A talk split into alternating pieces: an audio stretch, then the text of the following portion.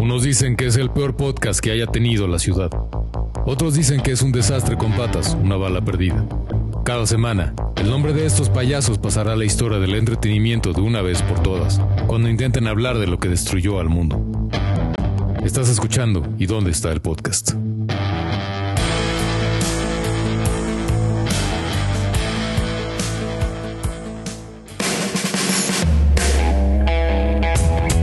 Muy bien amigos, he cubierto muchos desastres para ustedes, pero este no será uno de ellos. Bienvenidos al décimo episodio de ¿Y dónde está el podcast? Y hoy me acompañan la B de Batman, el señor Oscar Balcázar. ¿Qué tal? ¿Cómo estamos? Qué gusto estar con ustedes hoy grabando. Nuestro Winnie Pooh malvado, Sayuri Chan. Hola, ¿cómo están? Yo, el sheriff de la Friendzone, Fer Balcázar. Y hoy vamos a empezar la sección Coach Potato con el estreno de la temporada de Disney Plus que es Loki. El estreno de la temporada de Disney Plus y la serie con el peor logo que haya yo visto, Loki. Parece que lo hicieron los del aeropuerto, sí. ¿Qué demonios?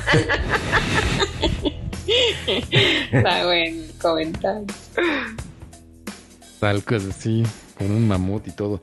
Este. Y bueno, digo, van. Eh, al día que estamos grabando esto, van dos episodios que, que, que podemos ver. Esta serie se va liberando cada miércoles. La semana pasada no tuvimos podcast, entonces pues ya tenemos dos episodios de los cuales hablar.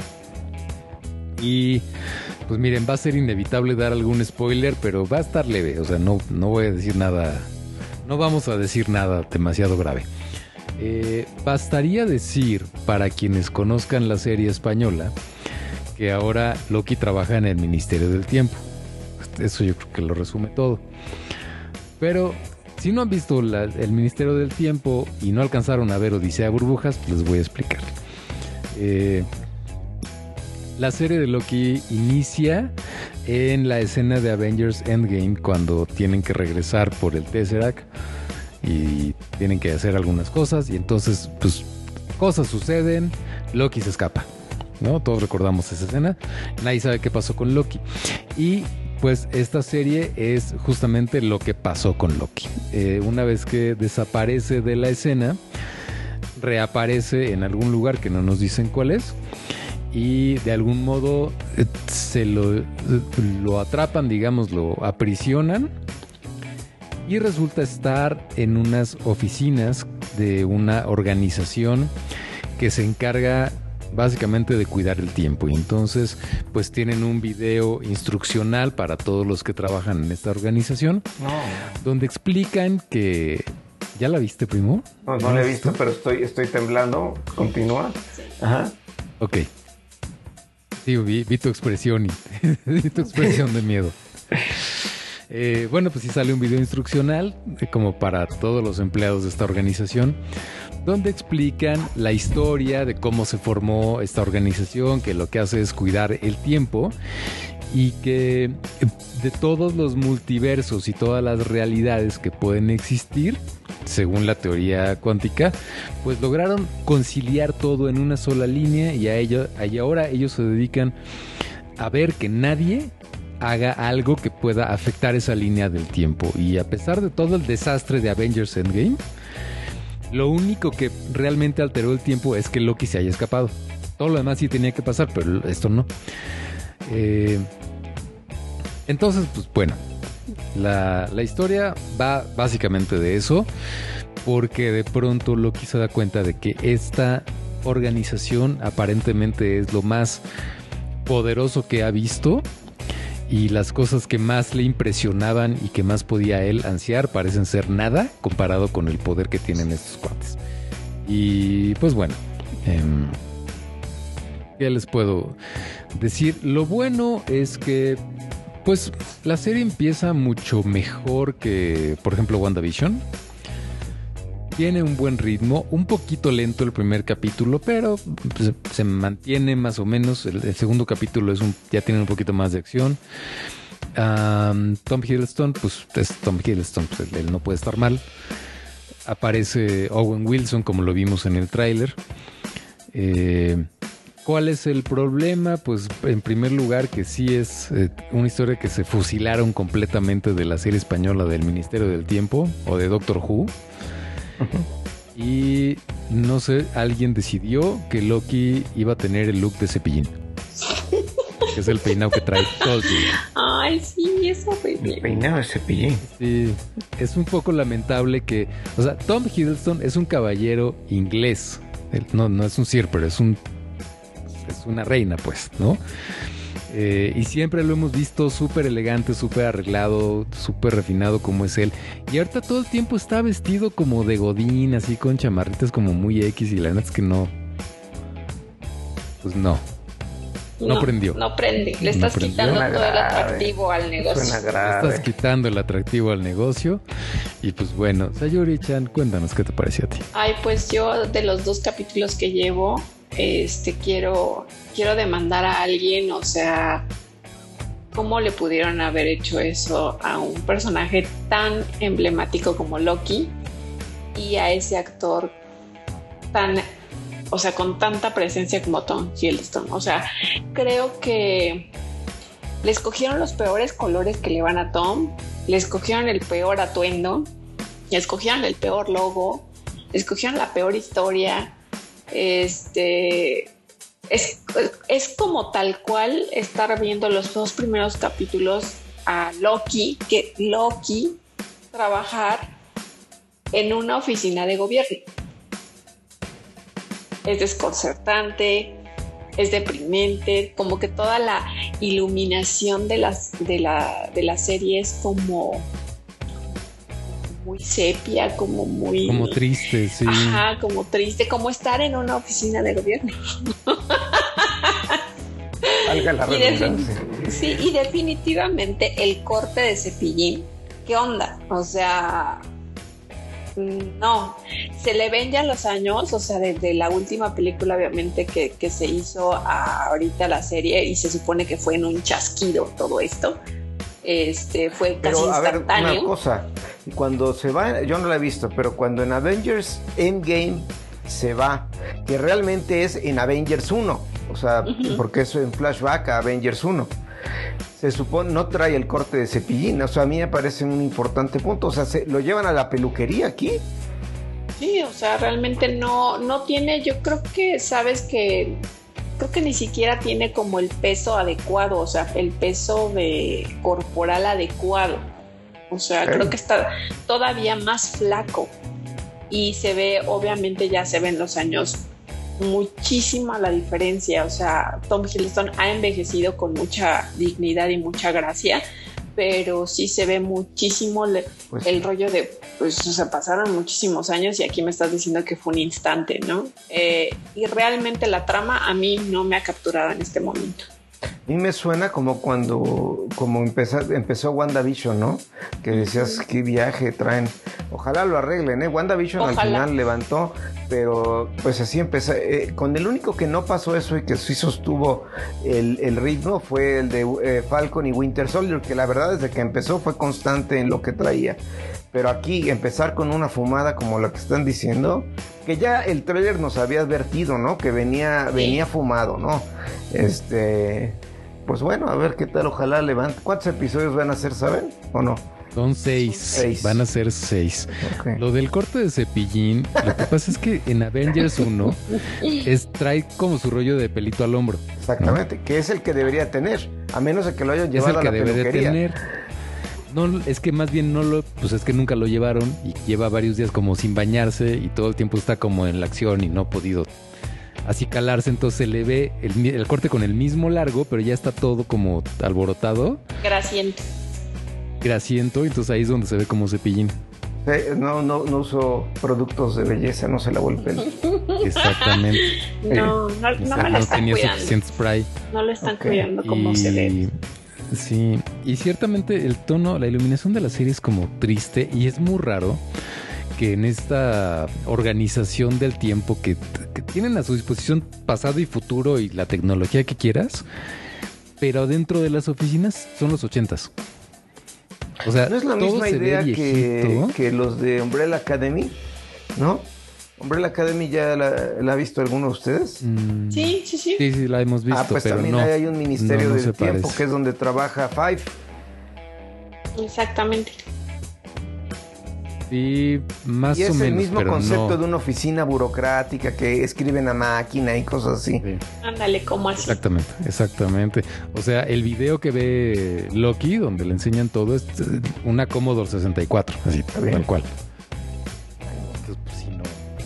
Está muy raro el asunto. Ay, Disney. Sí, pues lo, lo malo es que para haber empezado tan tan así, tan extrañamente. WandaVision, pues sí se fue arreglando, pero tenía más episodios. Esta van a ser seis y ya tenemos dos. O sea, el 30% de la serie ya no está bien. Ya perdimos la tercera parte. Pues sí, sí, sí, se, está saliendo de control. Un poco, un poco. Pero bueno.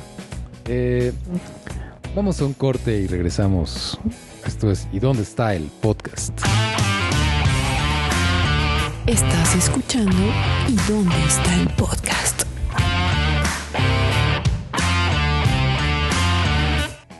Regresamos a ¿Y dónde está el podcast? con Sayuri Chan que nos va a hablar de un anime que está fabuloso. Está fabuloso, fabuloso, pero está sangriento. Pero oh, está, está, como psycho y está como sexual. Ah. pues estaba yo en la búsqueda de, nuevo, de mi nuevo anime favorito y encontré Invasión en las Alturas.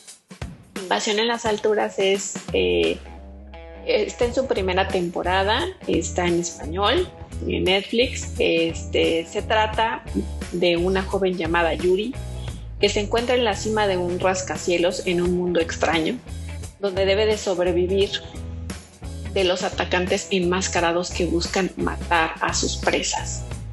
¿Y de qué va? Pues va de que imagínense que ustedes un día de repente ya cierran los ojos, pestañean un poco y se encuentran en un universo paralelo donde hay, hay humanos enmascarados, mascarita ya saben, ojitos, carita, carita feliz, carita enojada, eh, que tratan de llevarlos a una especie de desesperación que los lleve a suicidarse. Esta es la premisa. Eh, es, un, es un mundo sí un poco apocalíptico porque no toda la población está dentro de este como especie de juego. Y después, conforme van pasando los episodios, porque dices, bueno, pues, ¿qué es esto? Es como un juego de rol, es como una, una Fortnite raro, ¿no?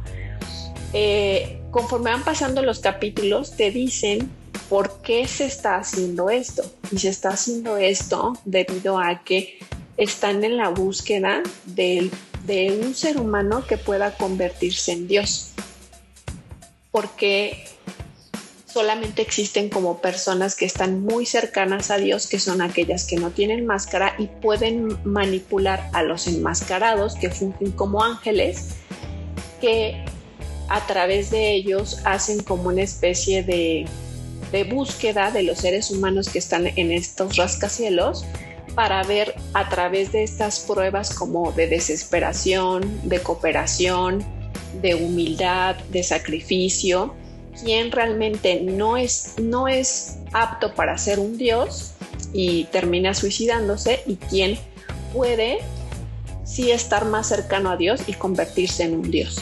Entonces, está súper deep, como que el contexto, los diálogos, pero está mezclado con un rollo muy sexual, eh, como onda Food Wars, ¿no? Como... ¿Cuál otra está así como muy sexualosa? Este, o sea que de repente no se la van a masacrar a la chava, pero se le ven las pantaletas, ¿no? O corre y de repente así unas súper tremendas que tiene y va rebotando, ¿no? Pues, pues, bueno, es una larga tradición del anime que yo creo que Ranma puede ejemplificar muy bien. Exactamente, Ranma puede ejemplificar muy bien. Entonces mezcla como lo osado, lo osado masoquista con la parte sexual, pero la parte también en la búsqueda de las mejores cualidades del ser humano. Entonces está así como muy locochona, y muy violenta y a mí, bueno, me encantó, fue maratón y se las recomiendo mucho. Los capítulos están bastante, eh, bastante larguitos eh, para, para... No, no, perdón, no, no son tan, tan largos, 25 minutos, 27 minutos el más largo. Y eh, está muy recomendable, tiene una buena animación y un muy buen trama. Y la trama, yo creo que atrapa. Son esas series que te atrapan desde el primer eh, minuto, dos minutos, ya, ya estás enganchado. Eh, yo diría, no sé si se acuerdan de este phone de Saturday Night Live. Que daba las reseñas de los, de los antros, pero yo haría una reseña como la de él. Mira, esta serie lo tiene todo. Enmascarados asesinos, aventuras entre rascacielos, colegialas de copa doble D que enseñan los calzones, Sexo gay. tipos de- tipos en tanga persiguiéndote con un bate en la mano, Lo tiene todo. ¿Qué más puedes pedir? computadoras este, controlando la mente de las personas. Lo tiene todo. Este, este anime lo tiene todo. Tiene Yo, todo. yo vi el primer episodio, ¿eh? sí está bueno. Me- eh, estoy enganchado, quiero ver el que, el que sigue. Y sí, o sea, entra a lo que va, o sea, no, no, eh, entra y ni siquiera te dan contexto ni nada. Entra y ya están en, en la, en lo que acaba de explicar Sai. Y este, y sí, eh, a mí sí me sorprendió el nivel de violencia, gratamente, porque sí está, está, aplica bien. Pero sí, sí me gustó mucho, así que coincido que es una muy buena recomendación y me quedé muy picado para, para seguir viendo capítulos. Está en Netflix. Y está en Netflix, Sí, síguele porque se bueno. Ah, está en Netflix y solo hay una temporada. solo hay. Pero solo existe una temporada o Netflix solo tiene una temporada. ¿Eso lo sabemos? No. Bueno, solo existe una temporada porque es producción de Netflix, de hecho. Ah, ok. Entonces, sí. Ay, pero acaba de es producción salir. de Netflix, sí, es Ajá. cierto. O sea, más bien puede ser que haya una segunda temporada más adelante porque ese estreno todavía no es un anime viejo. Mm, Hablando de animes, sin salirme del tema, eh, supieron que se va a hacer un este eh, otro de otra de Castlevania. ¿Cómo se llama? Es cuando es este al, al lado, o sea, como spin-off, spin-off. No. un spin-off del de Castlevania con el hijo de, de sci-fi de Trevor. What? Sí, hablando de animes de. Netflix. Nos ha dado para tanto Castlevania. Exacto. Tengo que ponerme al día con eso, oye. Pero no, este está padrísimo, este de... de- se llama High algo, es que yo la, lo tenía en inglés High, no sé qué me sale. Pero bueno. Sí. Bueno, en español es invasión en las alturas. Igual ahorita investigamos cómo se llama en inglés. Pero mientras tanto, primo, háblanos de Lucifer. Lucifer, claro, Lucifer. Lucía, Lucia Fernanda. Lucia Fernanda. Está, eh, bueno, Lucifer tuvo la quinta temporada. Eh, Como ustedes saben, Lucifer fue una producción de Fox que empezó y a la segunda o tercera temporada, por cierto, muy mala, la tercera, ya la habían cancelado. Y, el actor y de hecho todo el reparto hizo un trabajo espectacular en redes sociales. Se llama Tom Ellis, el actor, que es el que personifica a Lucifer, para rescatar la serie y Netflix la rescató, la tomó y la este y la literalmente la mejoró. Temporada 4 me parece buena y tenemos la temporada 5 que este, son temporadas largas, este, si, mal no estoy, 24 capítulos, algo así cada temporada, o sea, son varios. Y la temporada 5 eh, se dividió en dos y parece ser que sucedió debido al tema del COVID. Se quedaron a la mitad, no habían alcanzado a filmar o algo, no sé, pero por el COVID se retrasó y decidier- decidieron que la quinta parte se va a dividir en dos. Entonces, eh, al año pasado, me parece, nos habíamos quedado en un momento muy, muy importante de, de la temporada en el que aparecía el personaje que todo mundo quería ver. Todo el mundo quería ver este personaje que lo llevaban anunciando y se le, se le condena y todo. Digo, les voy a decir quién es porque además sale en el tráiler. ¿sí? este, de, de la segunda parte, pero aparece Dios, o sea, ya aparece el papá de Lucifer. Entonces. Este, personificado además me pareció espectacular. Eh, es un, eh, se personifica con un señor de, de raza negra, con una, con una como muy fuerte, pero a la vez un tipo que se ve con una cara muy apacible, muy sabio, como un tipo muy maduro. Me pareció una elección muy atinada porque se ve como una, una persona eh, muy poderosa, pero a la vez muy pasiva, ¿no? O sea, muy, muy en control de las cosas, ¿no? y este llega porque justamente sus hijos, que son los ángeles, Lucifer tiene un gemelo que se llama Michael, que pues, sí le, aplicó un montón y tiene otro, eh, se estaban peleando ahí agarrando aguamazos y llega Dios en el momento en el cual ya se van a matar casi casi, a decir, a ver, deténganse. Y entonces todos se voltean y se hincan y a ver, no, perdón, llegó, llegó papá y nos, nos tranquilizamos ya eh, la temporada va un poco sobre, sobre eso, sobre cómo es la el involucrar a que Dios se pasea en la tierra como un, como un humano y está como papá de Lucifer. Lucifer obviamente está muy sentido y muy enojado con él, odia.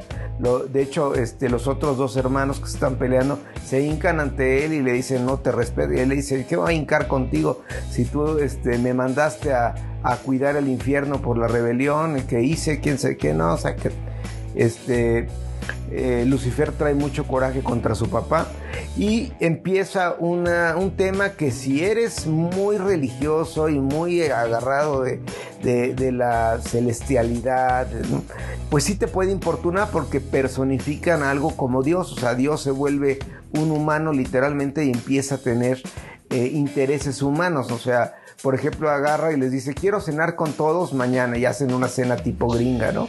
O sea, muy, muy, muy, personal, muy personalizado, ¿no?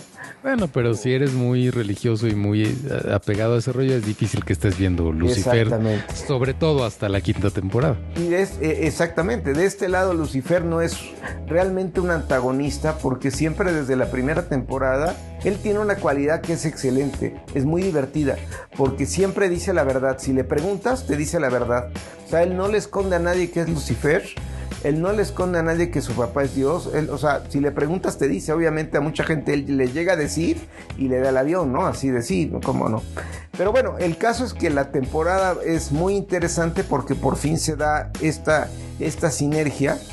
Y, este, y bueno, no les voy a decir por qué Dios está en la tierra, pero sí tiene un motivo y se humaniza mucho y se agringa mucho, ¿no? O sea, se va a jugar golf, este, o hace cosas de, que, empatan a, la idea gringa de, lo que haría un papá, ¿no? Y Lucifer tiene conversaciones con él, pues muy, muy densas, ¿no? Muy así de, este, porque Dios prácticamente, como es un poco el estilo de la religión, nunca da respuestas certeras, o sea, nunca te da la respuesta siempre que Lucifer le pregunta algo, él evade, él de alguna forma lo hace pensar o, le dice, ¿tú qué crees? O sea, nunca le contesta y el otro se enoja mucho de que, de que evade. Eh, y, bueno, pues la serie camina, avanza. Eh, tiene ahí unos episodios, eh, empieza una dualidad medio, medio rara, porque es de esas series que estás, están de chiste, o sea, es como, pasan cosas muy chistosas que te estás riendo, pero luego te dan un giro y empieza una masacre y luego te da otro giro y regresas a reírnos y después sí ya, eh, de hecho para el fin, eh, a, la mitad de, esta segunda parte, estás viendo como capítulos que sí se notan un poquito de rellenito, ¿no? Pero ya al final se pone súper densa, súper densa, o sea, muy, muy, ya muy seria, y ya, pero después de haberte reído y de haberte, este, como que te cambian así el de, giro el, el, mood y este tiene un final que me parece espectacular, de los mejores finales de temporada que ha tenido Lucifer. Este es uno muy bueno, ¿sí? Y, además abre eh, y está confirmada la sexta y última temporada de Lucifer, que este, dado lo que pasó, que obviamente no lo voy a decir, tiene que estar súper divertida porque termina de una forma que, este, que promete que la temporada 6 se va a dar manga, va a tener este, toda la manga ancha para hacer y deshacer este, este señor. Así que les recomiendo que vean Lucifer, aguanten los capítulos, ahí es de, muy buena onda, eh, no hay que tomársela en serio y al final pues está divertida y pues sí, está, este, está padre, pues se este, la puedes pasar muy bien. ¿Qué tan largas son las temporadas y los capítulos? Las temporadas son, son largas, son como de 24 capítulos, 20 algo, y los capítulos sí duran como 45, 50 minutos, ¿eh? Sí, son largos. Pero pues, se te van, o sea, es que es medio entre comedia serio. No. Pues sí hay que dedicarle, Y sí es un sí hay que dedicarle un Hay rato a que eso, sí. dedicarle media vida. ¿cómo no? Eh, pero están de- o sea, está divertido si traes así ánimo de relajarte, agarrarla tranquila, no ponerte a analizar, no es una... No, esta es para pasársela bien. Sí está complicado que entres a ver la, la temporada 5 sin haber visto lo anterior. Hay demasiadas cosas que pasan y demasiadas situaciones que tienes que contextualizar en este universo. No es recomendable, pienso yo en este caso, entrar con la temporada 5 o 4, algo así. Sí sería mucha recomendación si nadie la, si alguien no la ha visto y le interesa, verla desde el principio. La única que es una es, un calvario un poco es la temporada 3, que, que sí, sí es pura payasada, pero, pero de ahí en fuera este, funciona bien. Y este, sí, en esta temporada, esta segunda parte, hay un par de capítulos que en lo personal a mí me desesperaron un poco, pero, pero no, al final este, terminamos este, muy divertidos. Está muy buena. No, pues, pues igual y nos saltamos la temporada 3 directo. Puede ser. Y nos vamos a la 4. Pues bueno, buena recomendación porque sí. Sí, ya me la habías recomendado y la habíamos empezado a ver, pero no sé por qué ya no le seguimos. Como que la temporada 1 es, es muy Canal 5. Y no es para tomársela en serio. Es entre comedia y van pasando cosas, pero sí no puedes este, decir este, ay no, qué jalado. No, no, es jalado, es este, es este. pues, no, trae, su, trae sus, sus, sus rollos, es entre comedia y Sí, va teniendo sí. su hilo, hilo conductor, pero pues todo es con base a que es Lucifer, es el rey del Averno, este, y es Dios, y sale este ángeles, y se comportan como humanos, o sea, pues sí, o sea, así es, y se trata, pues si es- aceptas es como eso, el chiste de- Claro, es como el chiste de Franco Escamilla de pues es que los pitufos se ven muy falsos porque no consiguieron los de O sea, veras, ¿no? tienes que aceptar que van a suceder esas cosas y ya la pasas bien. Si te pones técnico, no, pues eh, hay un montón de babosadas, o sea que no. Bueno, vamos a un corte y regresamos con ¿Y dónde está el podcast? Estás escuchando ¿Y dónde está el podcast?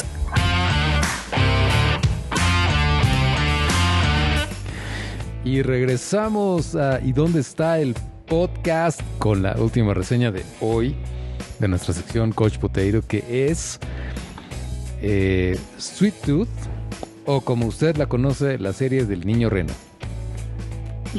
Eh, porque está con todo, cada vez que abres Netflix te aparece la foto del Sí. niño reno y el señor y el señor grandote. Este, que literalmente se llama Grandote. En la serie se llama Grandote. Le dicen Big Guy. Big Man, no me acuerdo. Este, por eso el Grandote. Pero, pues, verán, es una serie. eh, lo de hoy es la, la serie post-apocalíptica, ¿no? Y la premisa es la siguiente. Un buen día, porque sí, sí la aplican toda para, para recordarnos que estamos en pandemia. Eh, es el mundo normal que conocemos y de pronto un buen día aparece un virus. un virus que empieza a matar a la gente. El primer síntoma que, que tienen las personas es que les empieza a temblar el meñique izquierdo. Entonces de repente alguien va así y el meñique izquierdo está como... ¿no? Así temblando rapidísimo. Y eso significa que pues, ya vas a valer queso, ¿no? Eh, y pues es algo que mata a la gente rapidísimo, que se esparce rapidísimo. Todo el mundo entra en pánico. Son escenas como las que vimos en marzo del año pasado, así. Es este, es como una especie de gripa. Y todos enloquecidos. O sea, te, te recuerda a eso porque de- después empieza a ver gente con tapabocas y ese rollo. Y al mismo tiempo que eso ocurre, empiezan a nacer niños que se llaman híbridos. Es decir, son bebés que tienen eh, partes de animal, ¿no? Y un poco como habilidades de animal. Entonces ves que hay un bebé así como como con, con nariz de perrito y orejas de perrito. Y hay uno que tiene como, como conejito, eh, digo, orejas como de conejito. Y hay uno que parece como chango. Y hay uno que parece un águila que tiene así el pico todo formado. Yo espero que ese niño haya nacido por cesárea, porque Dios santo. Aquí le iba a la América. Eh, eh, pues es aparte- probable que sí o a los Falcons. No, no me queda claro. Eh, y pues aparentemente los dos hechos están relacionados, pero no, no lo dicen claramente. Y pues bueno, la historia inicia realmente unos 10 años después, cuando uno de estos niños híbridos, pues ya está un poquito grande, ya tiene más o menos 10 años, ¿no? Y a partir de eso, pues bueno, eh, te empiezan a contar la historia de cómo empezó a funcionar el mundo, cómo se destruyeron un montón de cosas y cómo estos niños son cazados por un montón de personas que unos los quieren tener como piezas de museo tal cual, así. Como hay señores locos que quieren tener eh, la cabeza del venado en su sala o del león, así hay unos que quieren tener la cabeza del niño, y otros los quieren tener como para investigación, ¿no? Como se los venden como a los doctores que están investigando cosas. Eh, pero es una serie sumamente entrañable que emociona todo el tiempo. No hay tanta acción porque al final estás viendo la historia de un niño, pero estás viendo la historia de, de un niño a partir como de esa como de esa sobrevivencia y como de ese entender cómo funciona el mundo. Porque el niño estuvo eh, como, como que fue educado en un lugar muy aislado del bosque y de pronto tiene que enfrentarse a todo lo que está pasando en ese mundo postapocalíptico. Y pues la gente va reaccionando de diferentes maneras, ¿no? Eh, y ves como el mundo siguió adelante pero se fueron formando como estas células de personas que pues medio se cuidan, pero medio se tiran mala onda. Es una serie realmente rápida, se te va como agua, creo que tiene algo así como 8 o 10 capítulos. Cada capítulo es como de 40 minutos, pero se pasa rapidísimo. Está súper, súper bien hecha. O sea, no ves un efecto así que digas, "Esta está chafa, o esto no me lo creo. Eh, no, todo tiene súper sentido. El niño es adorable. Y. Sí, es adorable. Híjole. A mí, a mí sí me encantó. Yo sí la recomendaría. ¿Tú cómo viste ahí? Me gustó mucho. Desde que vi la portada y vi de qué se trataba, dije yo necesito ver esto. Eh, creo que el, um, el entender que el mundo cambia y que el ser humano puede evolucionar hacia, hacia ese tipo de mutaciones para que eh, la Tierra pueda sobrevivir. El ser humano como existe ahora tiene muchísimas necesidades eh, que hacen que la Tierra pues, se contamine, que tenemos muchas necesidades eh, no naturales, ¿no? No, no, no dignas pues de nuestra especie, sino más de, con- de, confort, de, confort. Y estos niños nacen a raíz de la, de la cuestión del virus y muchos piensan que es porque es la cura de, del virus, el ser humano evolucionado. Entonces sí, me encantó porque muestra que a pesar de, todo lo que pode- podemos pensar, imaginar que pudiera pasar a nivel apocalíptico, incluso que está pasando ahora con la pandemia, sabemos que existen valores universales que siempre van a estar en la humanidad, que son parte de nosotros y que en condiciones extremas siempre van a salir, buenas y malas, ¿no? O sea, o sea la supervivencia te puede llegar a, hacer cosas terribles, pero también te puede hacer, este, hacer cosas increíbles y hasta heroicas. Y yo diría que más que una serie de fantasía o de acción, es una serie eh, que habla de quiénes somos, o sea, de quiénes somos como humanidad y, y trata como de responder esa pregunta. Eh, no es no es que sea una de estas series como para niños, eh, pero es muy muy entrañable, Súper recomendable. A ver si la veo. recomendable.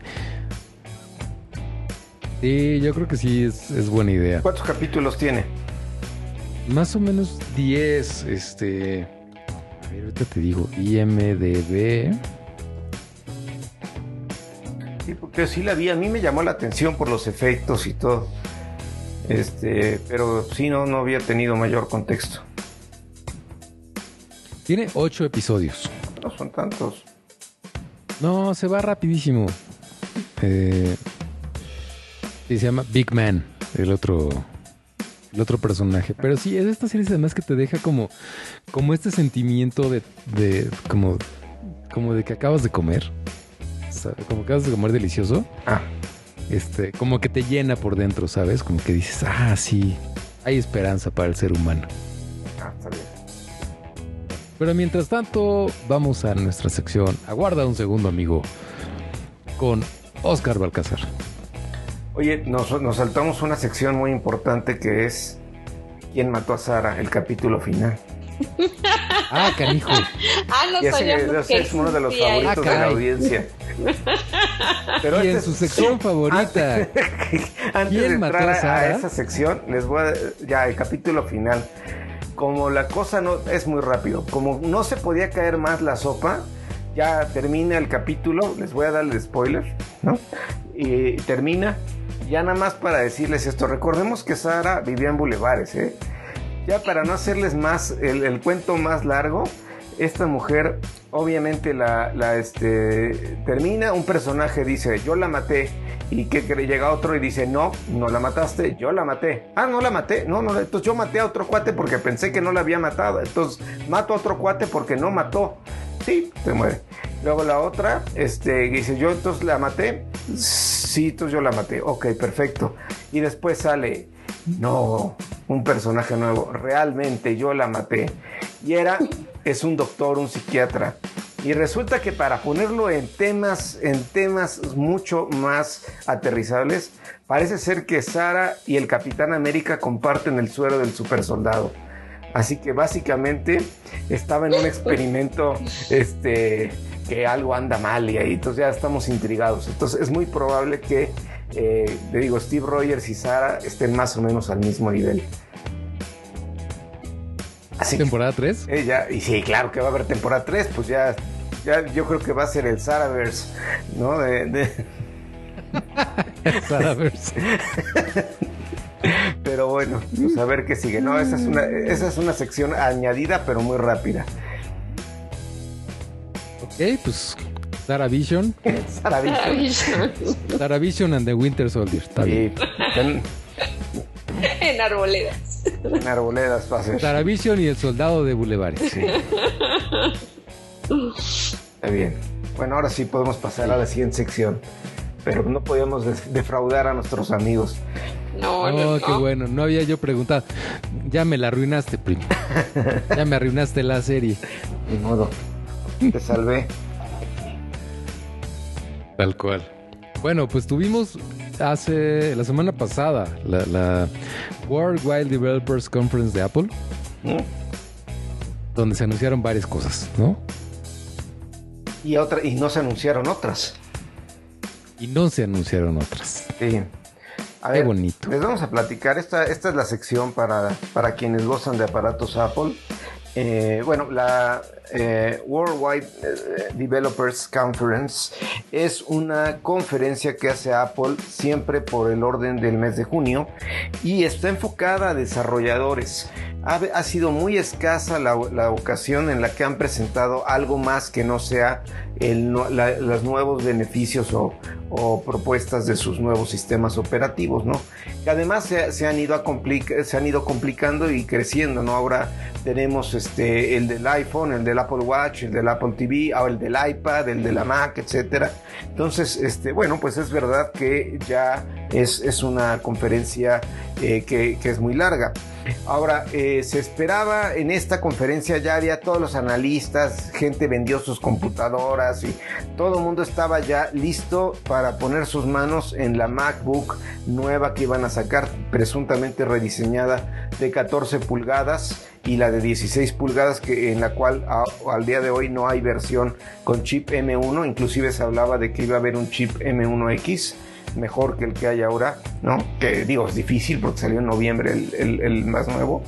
Y pues justamente parte de la noticia es que no hubo noticia. Apple troleó a todo mundo y pese a que varios analistas y, leakers, varios coincidían en que las iban a presentar, no presentaron nada de esto. ¿no? Entonces, ¿cuándo van a salir? Es un misterio. Sí, se habla de que van a salir, pero, pero pues no, puede ser mañana, puede ser en, en noviembre, etcétera, ¿no? Pero pues no, no salieron. Este, entonces es la primera noticia. El, el video eh, está enfocado a la gente que programa aplicaciones para Apple. O sea, el interés que tiene Apple en esta conferencia es que la gente que desarrolla aplicaciones se entusiasme para desarrollar aplicaciones nuevas con la tecnología que viene y a la vez la conferencia inicial suele ser un poco más enfocada al consumidor, o sea, a nosotros como gente que utiliza sus aparatos y eh, eh, bueno, combina un poco ambos intereses, ¿no? pero pues la idea es que los, los programadores sean los que se entusiasmen más. Entonces eso no hay que perderlo de vista. Ahora, ¿qué se anunció? Pues desde luego nuevas versiones de los sistemas operativos. No vamos a decir todo porque fueron prácticamente dos horas que como metralleta estuvieron sacando cosas nuevas. Algunas trascendentes, algunas no tanto, algunas no aplicables a México todavía porque... Por, porque México, pues, ¿no? Pero, este, pero en general hay varias cosas que sí vamos a poder aprovechar y disfrutar aquí en, en, este, bueno, todos los que tengan los aparatos. Eh, vamos a comenzar con iOS 15, que es el nuevo sistema operativo. Todos estos sistemas operativos se promete que van a salir ya al público en, eh, en, septiembre. Normalmente salen entre septiembre, algo octubre. Eh, por ahora los anuncian desde ahora para que los programadores vayan ajustando sus, sus, este, aplicaciones y a la vez se, se lanza lo que se llama la versión beta que con todo afán les recomiendo, pese a que lo, divertido e interesante que puede ser usar, el software más nuevo, no es nada recomendable instalárselo a tu aparato que usas diario porque es un software beta. Entonces, con toda probabilidad va a fallar, no va a sincronizar, se va a apagar, la pila no le va a durar bien. O sea, es un software que justamente su objetivo es que esté eh, eh, disponible para que se, hagan pruebas y Apple detecte los errores para que cuando salga al público salga estable, ¿no? Entonces, si lo quieres instalar, pues lo puedes hacer, pero no es una recomendación que ni de, ni de cerca me atrevería a darle a nadie, ¿no? Que use en su aparato oficial, ¿no? Pero bueno, eh, eh, esos betas ya están disponibles. Eh, decía yo, comenzamos con lo que es el, iOS 1.15. y bueno, empezamos aquí con algo que se llama el... que es el FaceTime. Y eso está padre, esto aplica para todos los aparatos. Esto de FaceTime está súper bueno, porque básicamente lo que se hizo es que Apple, a través de su tecnología de FaceTime, que bueno, está un poquito retrasada y que ahora en pandemia se ha usado más por las comunicaciones, pero es verdad que ahora eh, eh, le han dado una mejorada espectacular al grado que se le equipara a Zoom ya en este momento. ¿Qué es lo que han hecho? Pues ya puedes tú programar una cita, tener una liga, eh, meter más de, me parece, 30 personas en una sola llamada, estarlos viendo, tiene dentro de la, de la llamada, tú puedes elegir si quieres que la persona se escuche todo el sonido de fuera o que la misma computadora o el, iPhone eh, de alguna forma eh, minimice el sonido y se concentre solo en tu voz para que te escuchen mejor ya tiene una, una vista tipo, tipo rejilla, ¿no? Para no que estén flotando las ventanitas por todos lados. Ya puedes, eh, decía yo, calendarizar. Y lo más espectacular de todo es que puedes además invitar a una persona, porque una limitante podría llegar a ser que, un, que, que la otra persona no tenga, no tenga un iPhone o no tenga una Mac. Pues eh, no importa, puedes desde cualquier browser, desde cualquier Android, pueden, pueden este, trabajar. Así que si tú tienes un tu familia no tiene Apple, pues puedes este, hacer el FaceTime, incluso aunque no tengan este, la, el aparato Apple. Entonces, pues prácticamente lo que hace Zoom. Acá le sumaron algo que está para mí poco aplicable, no sé las nuevas generaciones, pero va a permitir, por ejemplo, que estemos hablando en FaceTime y yo te diga, mira, vamos a escuchar música y ponga música y estemos oyendo música eh, atrás, ¿no? La misma música con una suscripción Apple Music o que estemos viendo una película juntos Este, de hecho, yo la puedo poner si tengo la suscripción y te la mando a ti, aunque tú no tengas este, esa, esa suscripción y la vemos juntos, como si, si ¿no? te invitara a mi casa a verla, pues la estás viendo, pero en lugar de eso, por internet te la enseño y la estás viendo, ¿no? Entonces, pues eso está, está muy padre, ¿no? En tu carota, Zoom. Y ya le dieron en la torre Zoom. Porque obviamente esto es gratis, ¿eh? esto no le va a costar dar dinero a nadie, ¿no? Entonces, eh, las notificaciones las hic- hicieron una versión nueva para que se agruparan, está mejor. Y luego hicieron algo que yo estoy seguro que Fer va a agradecer, no sé si hay, y yo también lo agradezco mucho, que se llama Focuses, o sea, el plural de Focus. Básicamente esto va a aplicar a esto de FaceTime que dije, lo, anunciaron en iOS 15, y pero esto y lo de Focuses es, eh, aplica para todos los aparatos de Apple, inclusive cuando lo activas se sincronizan todos. ¿Qué es esto? Imagínense que tú vas a decir, voy a trabajar ahorita, quiero concentrarme y no quiero que nadie me moleste. Las únicas aplicaciones que puedo recibir ahorita son, eh, de, de, por ejemplo, de Teams, que es de, ahí tengo a mi equipo de trabajo, y de mail. De ahí en fuera no quiero ni que Twitter, ni que Facebook, ni que WhatsApp, ni que nada me interrumpa. Pues ya lo puedes, eh, lo configuras y le dices, esta es la configuración que voy a llamar trabajo. ¿no? O a lo mejor hay, hay otra configuración que es voy a usar mi computadora o mi aparato para, para, para pasarla bien, para vacaciones, por ejemplo. ¿sí? No quiero que salga nada de notificaciones de Teams, no quiero que salga nada de not- de notificaciones de ciertas aplicaciones y, y- y yo configuro qué aplicaciones sí me pueden estar sacando las notificaciones, ¿no? Entonces, pues está muy, muy padre porque es, digo, yo por ejemplo, en la, la- en la semana pasada que estuve de vacaciones, pues la verdad se confundían, o sea, eh, me mandaban mensajes, a mí me gustaba estar en contacto con mi familia y con mis amigos, pero pues a nivel trabajo me hubiera gustado poder estar, este, eh, pues no disponible para poder, este, eh, desconectarme como, como quería, ¿no? Este, Claro. Entonces, pues eso está padre, ¿no? O sea, Súper padre, yo lo ocuparía cañón. Claro, inclusive en la aplicación de mensajes que aquí en México no usamos mucho por darle paso- peso a WhatsApp, te dice, la persona está en modo focus, te dice, en caso de, si de verdad tienes una emergencia, le vamos a enseñar el mensaje. Y le, le aprietas y bueno, ya si molestas a la persona que no quería ser molestada, pero te avisa, esta persona no quiere ser molestada eh, por ahorita. Es que eso es lo que tienen que quitarle porque la gente ya sabe que la persona no quiere ser molestada. Exactamente. Sí, pues ya que. Luego ahí les va otra que es, esto sí me parece espectacular, espectacular. En fotos, tanto en las fotos que has tomado como en las fotos que vas a tomar, ¿sí? Hay algo que se llama live text. ¿Qué es esto? Imagínense ustedes que ven este eh, un restaurante, ¿no? Imagínense que fueron a un restaurante y les tomaron una foto en el restaurante y tú dices, ay, ¿cómo me gustaría este, buscar ese restaurante en internet? ¿Qué es lo que haces ahorita? Pues buscas la foto, lees que el restaurante se llama McDonald's, vas y buscas McDonald's en el, en el Safari o en el browser. Ahora no, ahora desde la foto, la foto va a ser suficientemente inteligente para darse cuenta que allá hay un texto, aunque esté en diagonal, aunque esté cortado, esté mal hecho, y va a poder reconocer inclusive tus apuntes y va a funcionar como si estuvieras copiando texto de la computadora. O sea, va a reconocer caracteres, entonces tú vas a poner encima de la foto tu dedo, va a copiar la palabra McDonald's del propio logo y lo vas a poder pegar en otro lado, ¿no? Que es una locura, ¿no? O sea, Wow, sí, sí, sí, sí.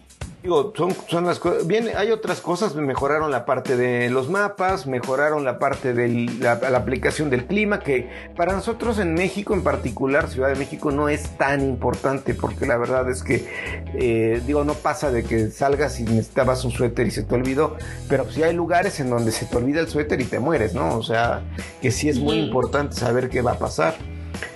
Otra cosa que también mejoraron es la posibilidad del wallet, que aquí pues ya tuvimos recientemente el Apple Pay, eh, como gran, casi nadie lo, lo, acepta, pero bueno, pero, pero funciona muy bien y ya están empezando a poner la posibilidad de que tus identificaciones oficiales las puedas meter dentro de wallet. Ya algunos estados de Estados Unidos y algunos aeropuertos este, van, a, van a, por ejemplo, aceptar que tu licencia o tu pasaporte esté en el teléfono. ¿No? Como una medida Maravilla. Este, eh, oficial, pues, de, de, o sea, que sea legal, pues, que no, no tengas que presentar el documento, ¿no? Digo, fueron así como cosillas este, de, de a nivel de iPhone muy sencillas. Me paso al iPad. En el iPad ahí sí ardió Troya. ¿Para qué les digo que no? Ahí sí eh, todos los fanboys querían ir a quemar Cupertino.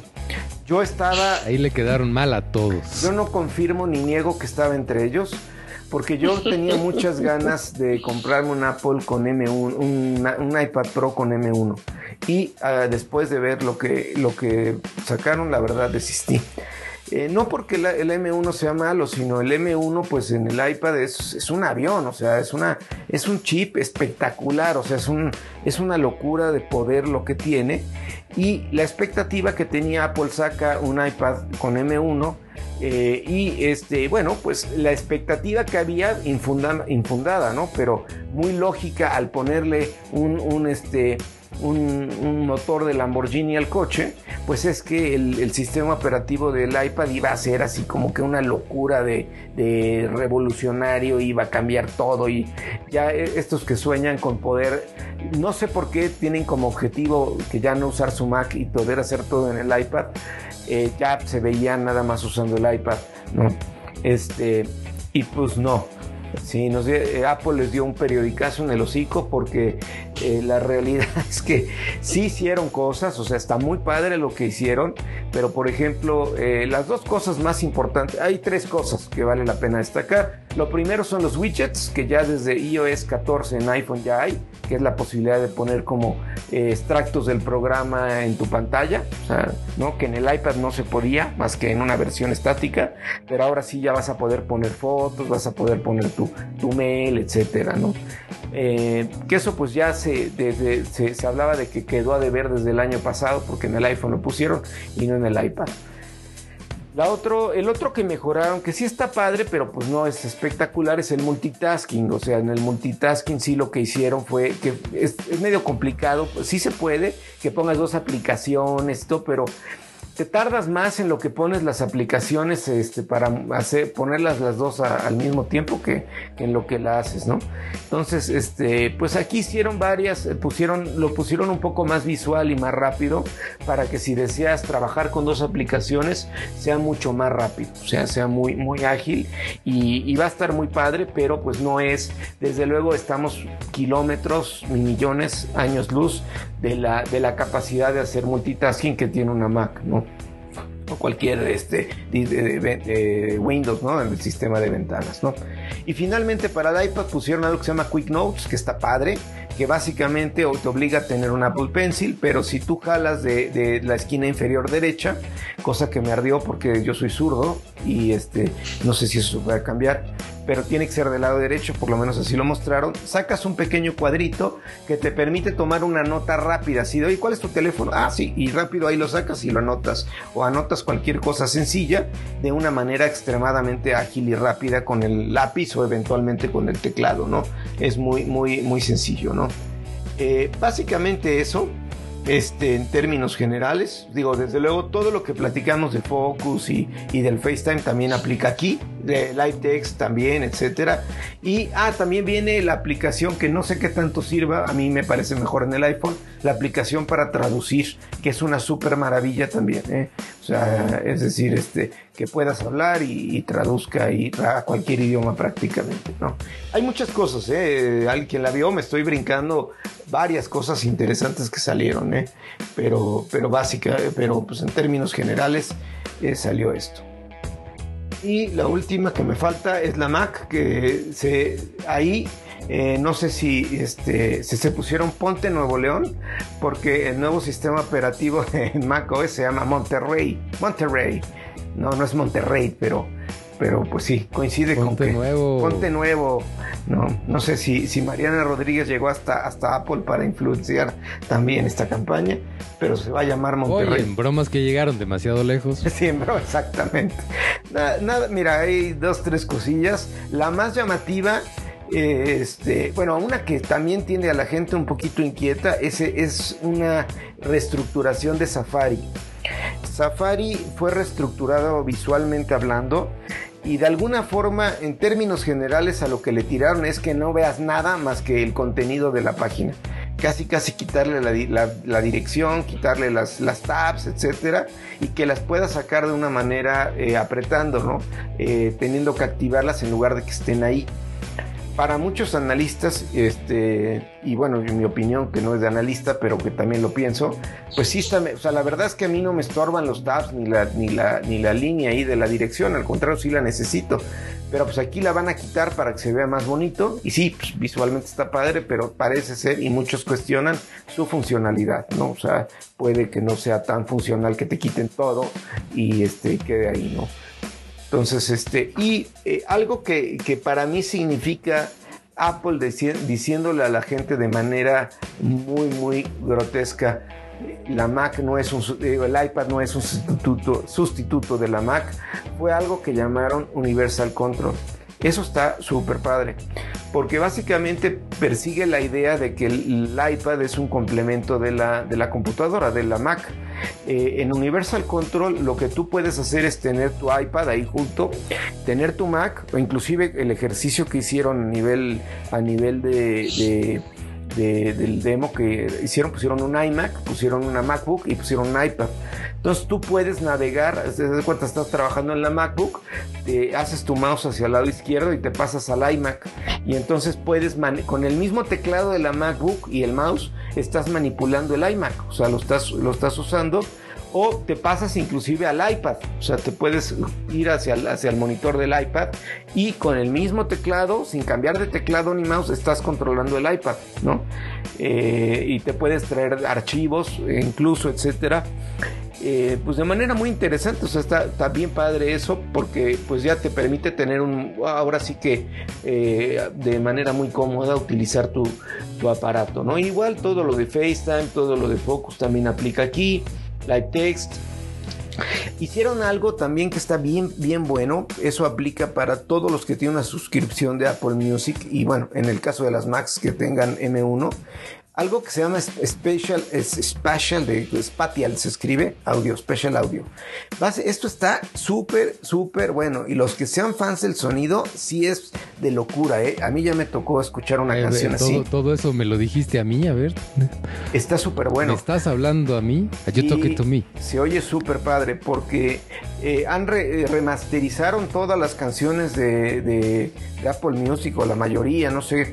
Pero cuando lo escuchas con unos AirPods Pro, unos AirPods este, Max, que son obviamente los, este, últimos AirPods, no los, sencillos, se escucha de una manera muy rara. Eh, si está del lado derecho, se oye del lado derecho. Si la batería está más atrás, tienes la sensación de que está más atrás. O sea, las películas se oyen de una forma inmersiva espectacular. O sea, es una locura. Las películas y la música se escuchan. Eh, pues como si estuvieras totalmente dentro del lugar. Y si algo está a la izquierda, lo oyes a la izquierda. Si está la, como si tuvieras un equipo de estos de Surround Sound. Eh, se oye muy padre. Y con inteligencia eh, artificial o no sé, puedes llegar a escuchar de una forma espectacular la, la pues lo que estés viendo en, Apple TV o en, o en la música, etcétera. Y eso pues ya lo activaron, ahora sí que gratuito, ¿no? Pero esto solo es si tienes los AirPods. AirPods Pro. No con otros audífonos. No, no con otros. Los AirPods Pro y los AirPods Max, que son los audífonos así, este, grandes. ¿no? Ah, no, espérame, voy a citar a Kiko. Pues a ti que sí, sí, sí. Sí, sí, oye, padre.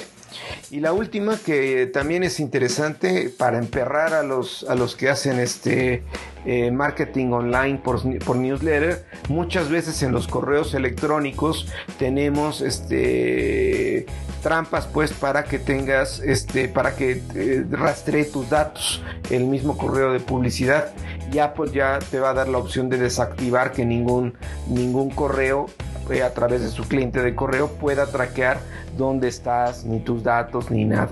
Porque a veces en los píxeles de los correos de spam o de anuncios tienen cosas para estar rastreando cuándo lo abriste, dónde lo abriste, etcétera. Eso ya valió, ya no van a poder, ya no van a poder hacer. Faltan muchas cosas que platicar, pero pues sí, yo, yo me sigo acá, pero así a grandes rasgos fue esto. Y este, y bueno, pues ahí está. Ah, y va a servir en, los, eh, en el caso del iPhone a partir del iPhone 7. O sea, eso está, está, está cañón porque el iPhone 7 salió creo que hace 6 años, ¿no? Y va a poder instalar esto. Eh, en ese aspecto de la privacidad, Apple sí está metiendo en graves problemas a todas las plataformas de marketing, principalmente a Facebook, un poco también a Google, que parece que ya, bueno, Google ya más o menos lo resolvió, pero sí es un, es un problema porque eso lo que está significando a nivel de marketing es el final de la era de las cookies. Correcto. Lo cual, pues como, como alguien que se dedica al marketing, pues puede ser una cierta preocupación porque tenemos que hacer un montón de cambios. Pero como usuario me encanta la idea de dejar de ver estos anuncios en todos los sitios de este sitio usa cookies. Sí, todos los sitios usan cookies, ya lo sé, ¿no? Entonces eso puede ser muy interesante, pero... Sí, le dieron pues, un, muy buen levantón. Tiene razón, eh, eh, tocaron mucho el tema de la privacidad. Por ejemplo, algo que olvidé comentar, pero también es interesante, Siri, que todo el mundo tenemos una relación de amor y odio con ella. Pero algo que va a hacer y que la va a hacer más rápida es que ya va a tener la capacidad de procesar la mayoría de los comandos en el teléfono, es decir, no va a necesitar conexión a internet. O sea, lo vas a poder tener en modo teléfono y vas a poder preguntarle cosas a Siri. ¿No? Hay que active algo, no, no de inter, si lo pides que busque en internet, pues no, no va a poder. Pero si le pides, por ejemplo, a ver, apaga el Bluetooth, lo va a poder hacer. O sea, este, prende no sé qué, o llama a, no sé quién. Ya todos tus datos se quedan en el teléfono de acuerdo a lo que han, han dicho este, eh, en, la, en, la, conferencia. Incluso también tuvieron una parte de salud en donde a través del Apple Watch, que no mencioné mucho porque no, no presentaron casi nada de Apple Watch, pero, pero prácticamente vas a ya casi si lo deseas, vas a poder llegar con el doctor y darle todos tus datos, tu, electrocardiograma, tus niveles, todo en una ficha que el doctor va a poder recibir, pero que los datos se van a quedar en todo momento en tu, en tu aparato. Apple no los va a poder ver. Y eso que, dices es súper interesante porque pues sí, Apple está dando un peso fuertísimo a la privacidad y sí se está desmarcando de los demás con este tema. Claramente. Híjole. Bueno, pues vamos a un corte y regresamos. Esto es ¿Y dónde está el podcast? Estás escuchando ¿Y dónde está el podcast?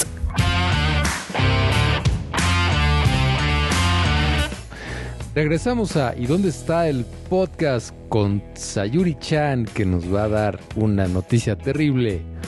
Terrible. Ah, no es cierto. Sí, terrible. No, no es cierto. Sigo yo. Espérenme. Aparte mi noticia no es terrible. Regresamos a ¿Y dónde está el podcast con Sayuri Chan que nos va a dar una noticia que no es terrible? Bueno, pues sí, Orgullo Nacional Científicos Mexicanos revelaron que el cáncer de mama es provocado por un gen. Y bueno, pues a raíz de esta gran noticia, pues millones de mujeres y, de hombres vamos a poder hacernos estos tests de ADN y saber si tenemos este gen para poder tener las precauciones debidas en, en la cuestión de el cuidado de, la activación, pues por decirlo así, eh, del gen A KT1E17K, así se llama el gen. Y bueno, ¿por qué es tan importante que hayan descubierto cuál es el gen eh, de, que causa esta alteración, que causa esta enfermedad? Pues porque ya existen como metodologías, ¿no? Ya eh, una de las eh, ganadoras del premio Nobel en el 2020 em, logró desarrollar un método para editar el genoma de una persona. Nosotros tenemos como unas especies como de policías, ¿no? De, del ADN, que cuando algo está mal lo, reconstruye o lo, corta y lo pega, ¿no? Y, y hace que las cadenas de ADN no tengan como estos gaps o tengan estas deficiencias, etcétera, ¿no? Entonces también se puede hacer ya de manera eh, en manera humana, ¿no? En manera científica se puede estar eh, modificando ya el genoma de, de las personas y al identificar cuál es el gen que provoca esta anomalía o que provoca el cáncer de mama, pues bueno, estamos hablando de que millones de, personas van a poder ser este, tratadas y, o en su debido caso salvadas del cáncer. Yo creo que es una gran noticia para la, comunidad médica, la comunidad eh, de la biotecnología que hace todas estas investigaciones y que obviamente eh, van a favorecer a evitar la, la mutación de este gen. Así que, bueno. Es que es una noticia extraordinaria, claro. Sí, así que háganse sus pruebas de ADN y no se, no se espanten si les sale que son o que tienen una, digamos que tienen una predisposición alta a, a desarrollar genéticamente cáncer de mama, porque bueno, ya existe eh, la identificación del gen, y ya existen como muchas maneras de prevenir tanto los casos de incidencias como cortar y modificar o eliminar, ¿no? Eh, la parte de la cadena del genoma que se encuentra eh, con este gen. Claro, digo, seguramente esa parte tardará todavía un tiempo en desarrollarse, pero el poder prevenirlo, el poder saber que, tú tienes un cierto riesgo, entonces que desde el principio tienes que estar eh, pues vigilando eso, ya puede salvar un número de vidas altísimo, ¿no? Sobre todo en este tipo de cáncer que es de los que más han crecido. Y, sin ser experto es de aquellos que si se hace una revisión a tiempo, eh, es muy prevenible y no pasa nada, no, no debe de, de, tener consecuencias muy graves, ¿no? Sí, si lo detectas a una, a una cuestión temprana, pues este eh, es muy muy probable que las cosas salgan bien y con tratamiento puedan pueda este todo ser eh, favorable para, para la salud de la persona. Pero sí creo que el ya haber detectado esto eh, mucha gente se preguntaba por qué a mí o por qué le pasa a, ciertas personas de cierta raza en específico, ¿no? Hubo un momento en que decían que la raza afroamericana era más propensa, luego empezamos eh, la raza latinoamericana a tener bastantes casos de cáncer de mama. Bueno, ahora sabemos que es culpa de este gen. Híjole, está buenísima. Está buenísima. Bueno, pues es una muy buena este, noticia. Sí, yo tampoco soy experto, pero sí sé que dentro de los distintos tipos de cáncer que, hay, hay algunos que son relativamente eh, detectables, ¿no? O sea, que, que, la gente puede desarrollar síntomas o puede detectar como un tumorcito a tiempo, pero hay otros que desafortunadamente no tienen síntomas y que es muy difícil detectar. Entonces, cuando la gente se siente mal es porque ya está así, este, doctor, ¿cuánto me queda de vida? Cinco, cuatro, tres, o sea, ya está muy cañón. Invadido. Eh, exacto, y poder saber, eh, pues, con, antelación el riesgo, por lo menos, este, pues bravo. Sí, sí, sí. Además, qué maravilla que a pesar del poco apoyo que ha recibido la ciencia en México, en, pues sí, en este sexenio, eh, seguimos teniendo este tipo de noticias. Bravo. Sí, bueno. Muy buena, muy buena noticia para todos los científicos mexicanos. Todavía hay esperanza y muchas felicidades a los científicos de la UNAM. Exacto. Hay esperanza en la humanidad. Yo les voy a contar, hablando de esperanza en la humanidad, de otro avance tecnológico que está increíble. Eh, pues fíjense que esta es una nota muy rápida, pero pues unos, sí, bueno, otros científicos, eh, pero no son mexicanos, estos son en Australia, son de Australia, descubrieron una tecnología de eh, pues, pues, una serie de cristales que le pueden aplicar a unos lentes y con estos lentes entonces uno puede ver en la oscuridad, literalmente. ¿Qué es lo que hacen? Pues que estos lentes hechos a escala nanométrica eh, hacen un efecto en la luz que pueden convertir la luz infrarroja en imágenes visibles para el ojo humano. O sea, pueden como bajar el espectro de la luz infrarroja. Y esto hace que pues podamos tal cual, o sea, en la noche te los pones y ves. Y ves todo. Y está increíble. No sabemos cuándo van a llegar estos lentes. Yo quiero apartar tres pares de una vez. Eh, y pues ya, está buenísimo. Esa es la nota. ¿Cómo ven? Sí quiero uno, sí. Muy bien. ¿Para qué los usaríamos? Y cañón. Este. mm, Para. Yo los usaría para cuando me levanto en la noche y entro al baño y prendo la luz y te- si te deslumbra, ya no tienes que hacerlo, ya nomás te los pones. Eso. sí, está bien. Sí. Ah, bueno. Digo, porque ya sabes, con esto de la pandemia, pues no es que salgas al bosque, ¿no? No, pero también en caso de que salgas al bosque, este podría servir. Sí, puedes tener como una visión ahí nocturna, ¿no? Exacto. Si usted es Grinch como yo, puede salir en la noche de Halloween y saber dónde están los niños pidiendo Halloween para alejarse Ok. y que ya no lo vean. Pues sí. Vamos a un corte. Esto es ¿Y dónde está el podcast? Estás escuchando ¿Y dónde está el podcast?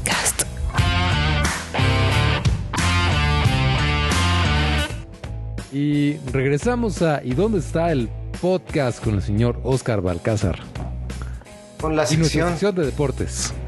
bueno, sección de deportes mezclada con What the fuck. ¿Y no? Es un What the fuck. Ahí les va. Pues sí, Ay, a mí me encantó, yo vi me varios, encantó. yo A vi ver. varios memes, pero no entendí qué estaba pasando. Es polémico. No tuve tiempo de investigar. Polémico, polémico, porque tiene dos aristas, tiene dos, dos perspectivas. Eh, a ver, Cristiano A Ronaldo. veces, a veces, perdón que te interrumpa, pero Sí. a veces me dan ganas de tener, de tener dos hijas que se llamen aristas. Para Ok. tener dos aristas. Ok. Ok. Ahí Arista, ven acá. Muy bien. era todo mi comentario. Ok. Bueno, el tema aquí, lo que sucedió fue algo muy, muy curioso, un- una, una situación. Los jugadores, como saben, está la Eurocopa ahora en, en, bueno, y la Copa América también, en donde están compitiendo, obviamente, en la Copa América, equipos, este, eh, bueno, son sudamericanos, y en la, en la, este, la Eurocopa, pues son las- los europeos. Y eh, jugó Portugal, y bueno, eh, Cristiano Ronaldo, que es el capitán emblema, y para algunos presuntamente el mejor jugador del mundo, ¿no? Que siempre está el debate si es Messi o Ronaldo, da igual quien sea, pero Cristiano Ronaldo pues es un tipo espectacular, ¿no? Y es un, un- amigo que, que- ha roto mil- miles de récords y que pues es indiscutible su fama y sobre todo su compromiso hacia lo que se considera saludable. O sea, es, eh, él ha hablado de que nunca se ha puesto tatuajes, de que se cuida mucho, de que come, no come, no toma alcohol, o sea, se, y la verdad que se nota, ¿eh? porque el tipo a los 36 años me parece está jugando espectacular, este, ¿no? está muy bien conservado para la edad que un futbolista tiene del... eh, ¿no? Y bueno, llegando al punto, este hombre, que es un emblema para mucha gente, en- le da una conferencia de prensa y como parte de la conferencia ustedes saben que en el fútbol pues muchas marcas lo patrocinan, hay marcas que están atrás en su, en su, este, eh, eh, en la pared de donde entrevistan a los, a las personas, a los jugadores o a los técnicos y también en la mesita les ponen una bebida. Coca-Cola paga un dinero porque la bebida que se ponga ahí en la mesita sea Coca-Cola. ¿Por qué? Para que cuando el jugador o el técnico dé sus, sus este, declaraciones, pues se vea un, un placement ahí de la marca, ¿no? Entonces lo que sucedió, Exactamente, lo que, lo que se conoce como product placement. Exacto.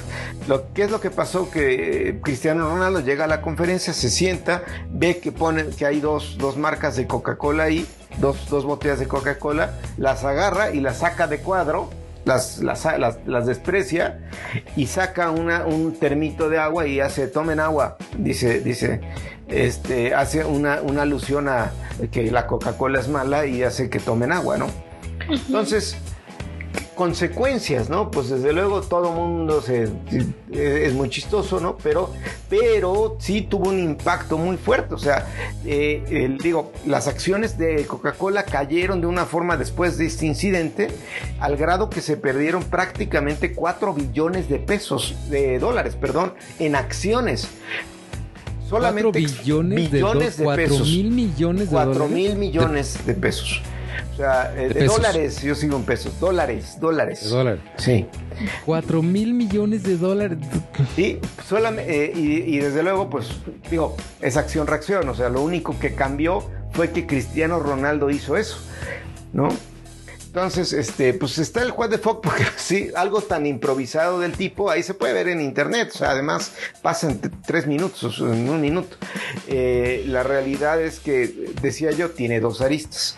Eh, la primera es que, pues sí, ¿no? Es un mensaje muy positivo decir a la gente que no tome Coca-Cola. Yo este, comulgo con esa idea de no tomar refrescos pura porquería para mí, ¿no? El agua es mejor y de transmitirle eso a los jóvenes y etcétera. Tiene todo ese mensaje muy bueno, que ese es el mensaje que, como gente comprometida con el, con, el bienestar y la salud, pues podemos eh, comulgar con él. Pero también tiene otro, otro, otra situación, ¿no? Que Coca-Cola pagó un dinero por aparecer ahí, o sea, Coca-Cola no, no está ahí de casualidad, Coca-Cola paga el evento, Coca-Cola paga, paga un dinero a la selección de a la Eurocopa, cada vez le paga a Portugal, cada vez le paga mucho más dinero a Cristiano, mucho dinero a Cristiano Ronaldo. Eh, y entonces, pues sí es polémico porque inclusive ya hubo otro jugador que es Pogba, francés, que vio una, una cerveza Heineken y ya también la quitó como Cristiano Ronaldo, ¿no? Entonces, este, pues sí, eh, sí, sí se, plantea una, una polémica eh, pues, con dos matices, pero este, bueno, lo, impresionante es el efecto que tuvo una acción tan tan rara, tan, tan, tan espontánea, ¿no? Eh, y por otro lado, pues sí, la, dualidad entre que si estuvo bien o mal, ¿no? ¿Qué opinas ahí? ¿Quieres, ¿Quieres entrarle al tema? Sí, a mí me encantó, súper polémico. Creo que definitivamente las marcas están ahorita luchando por ser más saludables, más sustentables eh, y creo que este tipo de de reacciones por gente eh, importante, que hay muchos seguidores de, estas estrellas de fútbol, hacen que realmente sea como, como mm, todavía mucho más importante y mucho más relevante. Las marcas a veces no van a dejar de producir productos no saludables, no sustentables, si la gente no deja de comprarlos y el que haya habido una pérdida tan fuerte, bueno, pues hace como, como si un foquito rojo muy leve, porque no es algo que por eso Coca-Cola vaya a dejar de existir o vaya a sacar aguas de sabor, ¿no? Eh, pero eh, hace que, que sí vean lo relevante que es, más en los jóvenes, la preocupación sobre productos más saludables y más... Eh, más eh, con, con, más sostenibilidad ¿no? en todo su proceso. Ya no, ya no solo los millennials, sino todavía los que los más jóvenes todavía traen mucho más punch de ese tipo de ideas que me parecen muy buenas en este momento. yo no sé, francamente no sé. Eh, yo he tenido esta discusión con un amigo varias veces, es, es un es un buen amigo que tengo en Facebook, eh, con el que tengo profundísimas diferencias ideológicas, pero nos llevamos bien porque, porque a pesar de eso, eh, eh, pues es alguien que, sabe separar, ¿no? Muy bien. Y él está profundamente en contra de todos los refrescos, en especial de Coca-Cola. Y pues yo no es que sea fan, pero pero a mí me da por pensar que no, no somos papás de nadie. O sea, entiendo la parte del mensaje a los jóvenes que no tienen todavía un sentido crítico, pero como dices, el primo Coca-Cola pasó, pagó un dinero que no fue poquito seguramente por estar ahí. Y pues alguien tendrá que decir, oigan, pues este, si no estuviste ahí, pues quién les va a pagar el dinero, ¿no? Eh, y al final yo no veo que Coca-Cola esté obligando a nadie a, a tomar sus productos. Creo que además hay cosas, sobre todo en el caso de México, mucho más dañinas que comemos todos los días. Entonces, pues no, no sé. No sé, no me, no me aventaría a defenderlos, pero tampoco creo que esté realmente bien lo que hizo don Ronaldo. El mensaje es bueno, ¿no? El mensaje como tal es, es bueno, de pues obviamente toma agua, esto hace mal, porque sí hace mal, ¿no? Pero, pero pues sí, o sea, es un negocio, el fútbol es un negocio, o sea, Coca-Cola y que Cristiano Ronaldo, que es el, el ídolo de todos y que acá- ese día acababa de meter dos goles, salvó, el, salvó al equipo y toda la parte que conlleva a, a ser el héroe, ¿no? Te rechace públicamente y tire tu producto, eh, o sea, pues sí te debe de importunar. Además, pues evidentemente sí tuvo un efecto, porque digo, no, no- es diario que pierdes 4 billones de, de dólares, ¿no? Nada más explicables por esa acción de Cristiano Ronaldo, ¿no? Y también te da una idea del poder que tiene este señor, ¿no? O sea, yo creo el tipo ni lo yo creo que ni lo midió, ni cuenta se dio de que iba a pasar una cosa así, o sea, yo, yo creo eh, que ni la ni lo razonó, ni, ni, ni, ni, ni pensó así, dijo, se le hizo así, dijo, no, tomen agua. Lo dijo así informal y como de risa, ¿no? Y ni cuenta se dio del poder que estaba, que tiene, ¿no? Para dañar una marca y ponerla a temblar. Claramente. Y ciertamente sí, sí me cae bien que, que tenga como esa transparencia, porque, o sea, la- las, las celebridades que vemos, no sé, en los comerciales de shampoo, y que dicen, sí, yo uso shampoo este, tal, ¿no? Y que obviamente dices, obvio no usas ese shampoo, güey, obvio ni lo conoces, o sea, tú usas un shampoo que vale 20 veces más, ¿no? No, y quiere sumarla a la Pero polémica en el mundial de no sé qué, pero bien. cuando el Cristiano Ronaldo iniciaba sus, sus este su carrera, ahorita pues ya es un rockstar, pero al principio pues que no era que era un jugador en ascenso, sí hizo anuncios para Coca-Cola. O sea, Ah, ah, agrégale eso un, lo cambia un- un todo. nivelito más a la polémica, ¿no? Estaba muy chavito, ¿no? Eso lo cambia todo, sí. Pero pues Sí, sí, sí, mira. Mm, qué interesante. Oye, pues hablando de, de temas polémicos, no sé si me gusta la palabra polémico. Polémico. Polémico. este estuvo muy Eh, bueno este. Ajá, cuéntalo, cuéntalo. Y pasando a nuestra sección, What the fuck. No, es cierto. Pasando a nuestra sección, el fail de la semana. No sé si pasó esta semana, pero pues ahí les va. En HBO Max, que, eh, plataforma que tendremos en México a finales de este mes. Ya habíamos dado la nota de que a finales de este mes los que tenemos HBO Go por el proveedor de cable automáticamente tendremos HBO Max. Yo no sé, no tengo la menor idea si va a haber un cambio en la aplicación o si hay que bajar alguna nueva cosa, no lo sé, todavía no lo sé, pero bueno. A finales de junio tendremos HBO Max en México, podremos ver al fin la reunión de Friends, todo el contenido que está dentro de HBO Max. Pero, pues ahí les va, desde 2019 HBO tuvo la licencia para hacer una serie animada de Harley Quinn. Es una joya. Y estamos hablando de caricaturas. Sí, ¿tú ya la viste? Yo no la he visto. No, yo la vi, es mi serie favorita de caricaturas de la vida. Es espectacular.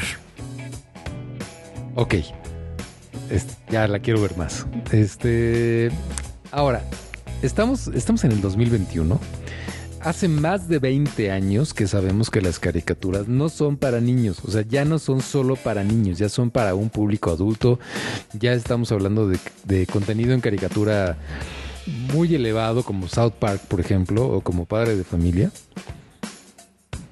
Y pues en esta serie de Harley Quinn, de pronto los escritores, y les voy a decir el nombre porque me encantó esta nota, este Justin Halpern, que es del equipo de producción, que es uno de los co-creadores de, Harley Quinn, escribieron una escena en la que está Batman con Gatúbela y de pronto Batman dice, pues órale, voy a bajar por los chescos.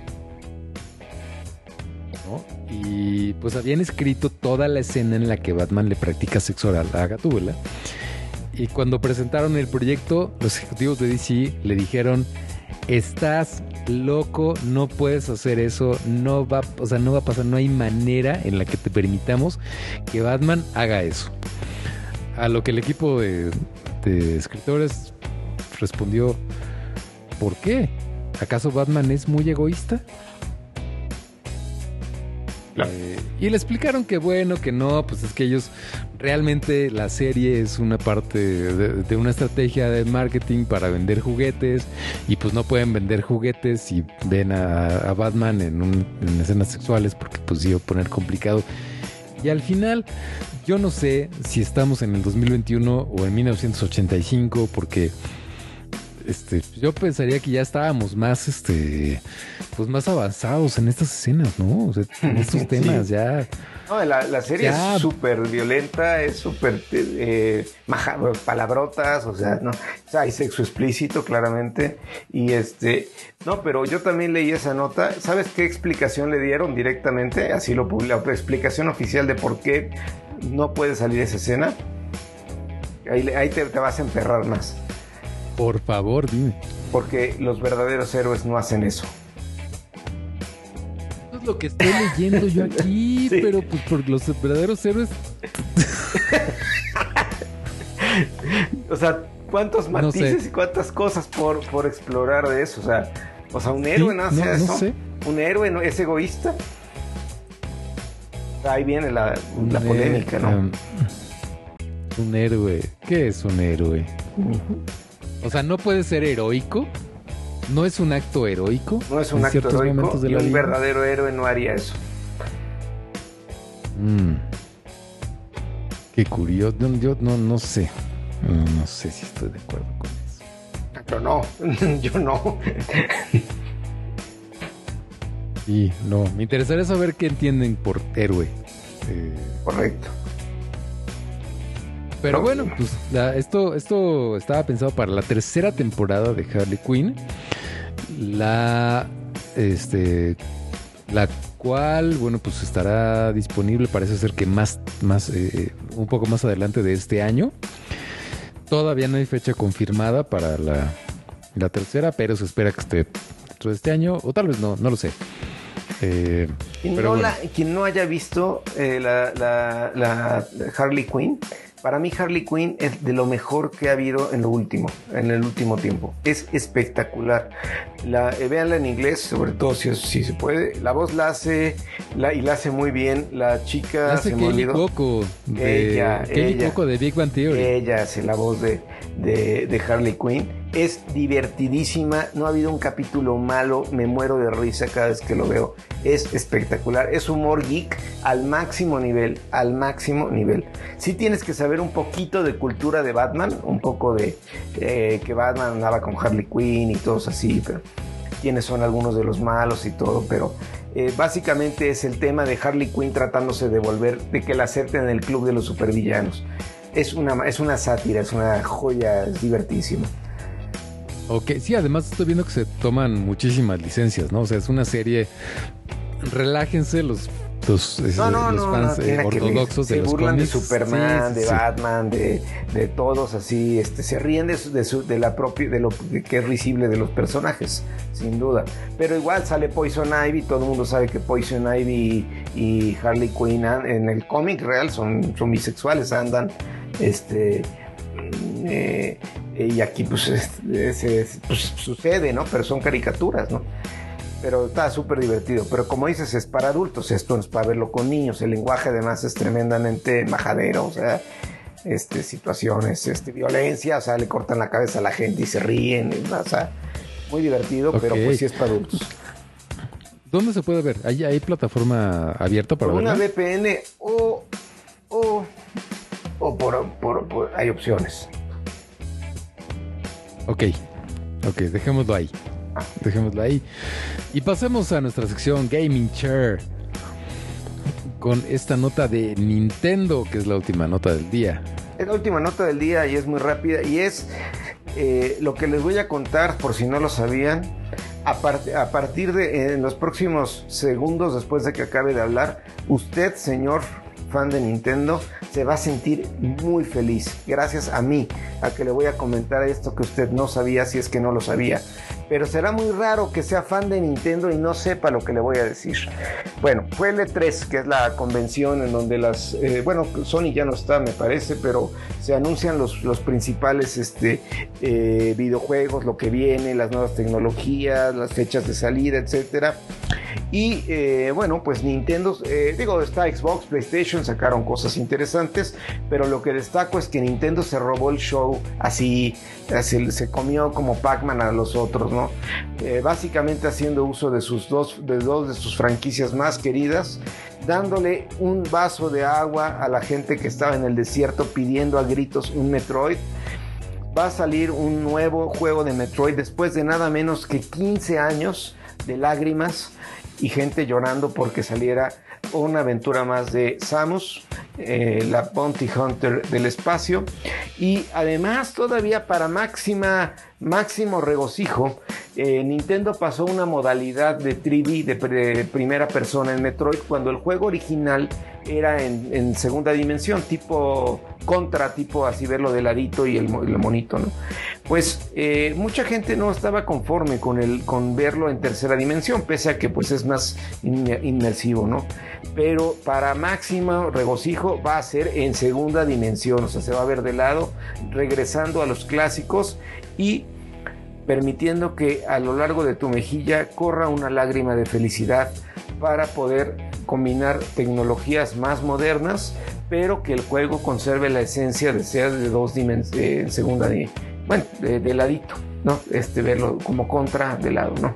Sí. Entonces, este, bueno, esa es la primera noticia. Eh, la otra que también Nintendo así explotó y pueden buscar ustedes en internet, ya confirmó, bueno, algo que no dije, eh, eh, Metroid Dread, que así se llama el nuevo juego, sale en 2021 en octubre, o sea, ya estamos muy cerquita de que salga, así que preparen sus carteras, todos cómprenlo, ¿no? Para Switch, supongo. Para ¿no? Switch, sí, ese no sale en ningún otro lado. Y eh, para, para máximo, así como máximo placer, este, que ni Batman podría lograr, digamos, el, el- el, este, se anunció ya oficialmente que viene Zelda Breath of the Wild 2, ¿sí? para el próximo año y sacaron un corto, un pequeño corto de cómo se juega y la gente enloqueció, ¿no? Este, y, y- y bueno, pues Zelda Breath of the Wild para muchos, inclu- incluido yo, es considerado quizá el mejor videojuego que se ha hecho. Es espectacular, es, es- es- tiene todo ese juego, todo, todo. Es, es muy Fuertes declaraciones. Es un juegazazazo, ¿no? Y ver que viene Breath of the Wild 2 y ya poder ver algunos cortos, ver este qué proponen, todo, eh, se ve espectacular, se ve que va a estar a la altura. No entendí bien si vas a poder jugar con Zelda por primera vez en toda la, la serie de... Bueno, se puede jugar en la versión de, de Hero Warriors, pero en un juego de Zelda convencional, eh, pues parece ser que, bueno, siempre había la duda de que por qué Zelda era hombre, no, porque era la leyenda de Zelda, de Link rescatando a Zelda, pero parece ser que en este caso sí va a ser posible que juegues con Zelda de alguna forma. Esto no está confirmado, pero sí, sí, sí da la impresión. Eh, y pues los Después de invito a ver. 30 años casi. Sí. Vean el trailer, está padrísimo y ilusiona mucho. No sabemos cuándo va a salir, eh, en el, pero sale el próximo año, 2022. Y esto, amigo, que siente se llama felicidad. Así que eh, Nintendo otra vez nos, nos acaricia el corazón. Y, y, este, y bueno, pues se llevó el E3 con estas noticias que mucha gente esperaba desde hace años. Híjole, no sé si yo lo que siento es realmente felicidad porque todavía no compro el Switch y no sé si lo voy a comprar. Uh, el público babuchea. Ya sé, tendrás que asesorarme en, en ese, en ese aspecto. Este, pero, híjole, pero si tuviera estaría emocionadísimo porque, pues sí, sí es. eh, El Zelda es una. Los que jugué, sí eran una cosa extraordinaria. No, los dos son sagas muy, muy queridas por los fans. Eh, O sea, son, son sagas muy, muy importantes de Nintendo y que sobre todo Metroid la gente lleva mucho tiempo esperando que salga algo. Y este, bueno, pues ya este, sale un nuevo juego, pues la gente está loca, se volvió loca. Y el caso de Zelda, ya se había confirmado que venía un Breath of the Wild 2. Y este eh, y, bueno, pues ya verlo, ver algunas, eh, un teaser trailer de lo que viene, pues para muchos fue, fue este, eh, impresionante. ¿Por qué? Porque de verdad el primer juego lo puedes tomar ahorita, es espectacular, es buenísimo. Te puedes quedar 100 horas jugando o lo puedes acabar en 10 minutos. O sea, es un juego que, reitera, creo que tiene todo lo que cualquiera podría pedir de un videojuego. Y pues, pues ahí está. Este juego lo tiene todo. Lo tiene todo. Oh, estoy viendo el video y sí se ve. Órale, sí está buenísimo. Sí está buenísimo. Además es, de un tuit de Pau del Castillo, de Extraordinary. Exactamente. Órale. órale. No, eh, tengo que detenerlo porque tengo que reevaluar mis, mis decisiones de vida. Este. Está bueno. Pues hemos llegado al final del décimo episodio de ¿Y dónde está el podcast? Eh, les recordamos que todavía no tenemos redes sociales del podcast, pero suscríbanse porque sí tenemos podcast eh, y tenemos redes sociales nosotros. Eh, muchas gracias, Oscar Balcázar. Al contrario, gracias a ustedes por compartir con, con tan selectas personalidades el micrófono y haber hablado un ratito de cosas interesantes. Eh, eh, me pueden seguir en O de Oscar, B de Batman, G de Watson 888 en Twitter o en Instagram y ahí nuestros amigos podemos platicar cuando quieran. Muchas gracias, Sayuri-chan. Muchas gracias. Podemos ser amigos en Sayuri-chan en Instagram o en Twitter en Sayuri-chan. Y yo estoy en Instagram como Fer Balcázar con B grande y doble Z. Síguenme para ver fotos de mi perro. ya. Y eso es todo. Nos escuchamos la próxima. Adiós. Adiós, adiós. Bye. Adiós. Esto fue ¿Y dónde está el podcast?